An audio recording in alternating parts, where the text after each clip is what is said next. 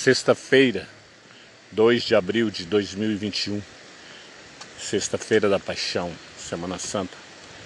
Bem,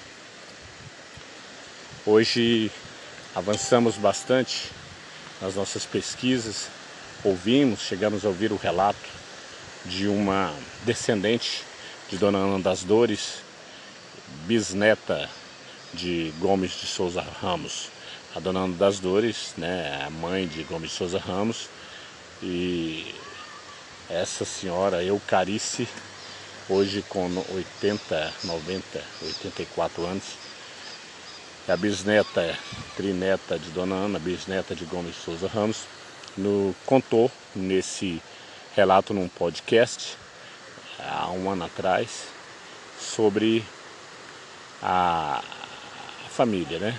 Sobre a, os seus ascendentes, tanto Donana como o Gomes de Souza Ramos. A produção de Semana Santa. Bem, hoje avançamos bastante nas nossas pesquisas. Boa noite. 6 de abril de 2021. 19 e 27. Aqui no Pontilhão do Ribeirão das Antas, Córrego das Antas, Rio das Antas. Hoje de manhã acertamos com o Marcos Sodré a interpretação do botânico Saint-Hilaire. Marcos Sodré tem o physique de rolo, que é o físico do papel e com o seu perfil, né, com o seu físico, ele vai encarnar Saint-Hilaire nessas nossas tomadas pelo cerrado e recriando a cena dos de, dele e sua comitiva passando pela fazenda das Antas a origem de Anápolis, o mais antigo documento sobre a história de nossa cidade. Marcos tem aquele perfil, né, francês e o físico, né, barba, é, cabelo acastanhado, meio alourado, e mas um tipo brasileiro também ao mesmo tempo. E é o mais próximo do que eu encontrei assim fisicamente para a interpretação. Aliás, desde quando eu pensei num ator próximo que pudesse fazer isso, eu logo pensei no Marcos.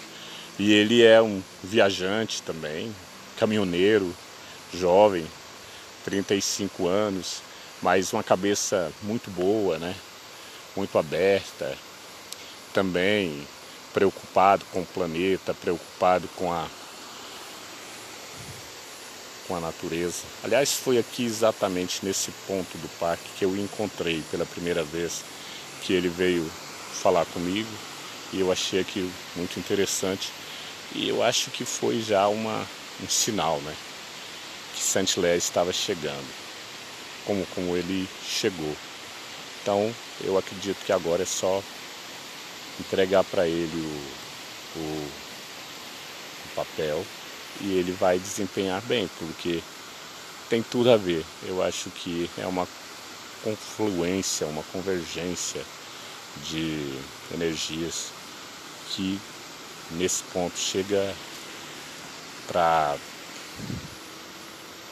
consolidar essa realidade de representação do nosso grande personagem histórico, Augustin de Saint-Hilaire sua passagem pelo, pelo Cerrado, aqui pela Fazenda das Antas.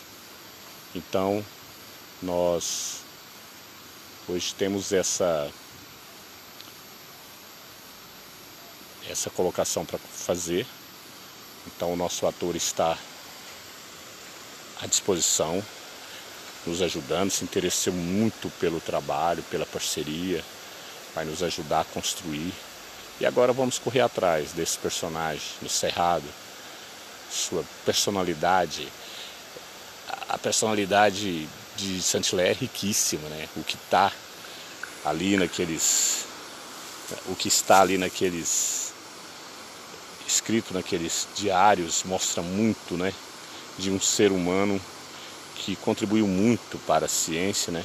Para a história do nosso país, aqui, porque ele também foi um antropólogo, né? Viajante, um fotógrafo sem máquina, um, um como eu diria, um repórter do tempo. E isso tem muito, tem muito a contribuir para a nossa compreensão da nossa história.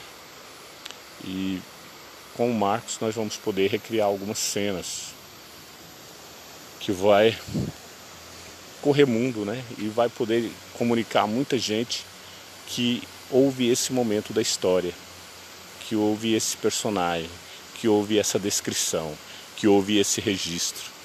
Muita gente não sabe que ele existe. Aliás, nem na França, pelo que a gente lê, a cidade dele, em Orleans, não, ele não é uma pessoa muito é, badalada, né? não é uma figura histórica muito badalada. Parece que é apenas o nome de uma rua. E o que a gente tem agora é que fazer a nossa parte aqui e desvendar esse personagem. E acredito que essa é uma missão espirit, espirit, espiritual. né? Tenho, eu tenho algumas percepções nesse sentido. Mas, acima de tudo, é uma missão histórica, é uma missão didática, é uma missão de mestres, de professores.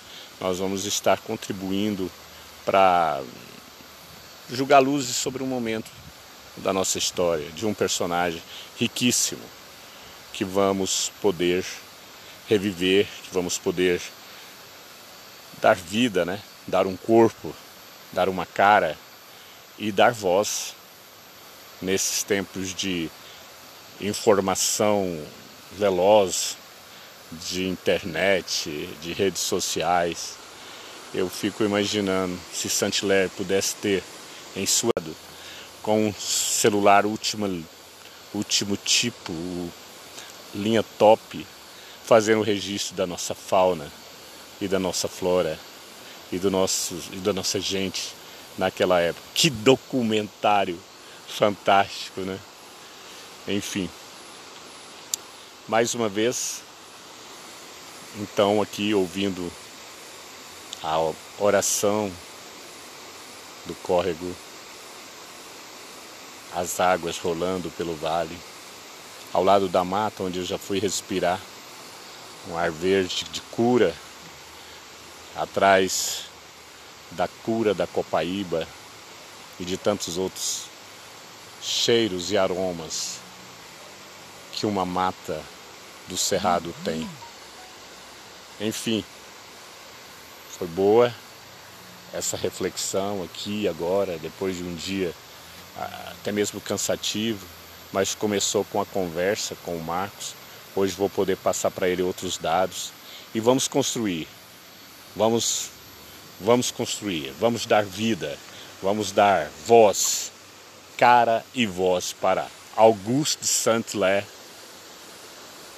na Fazenda das Antas, no Cerrado do Planalto Central de Santana das Antas. Boa noite.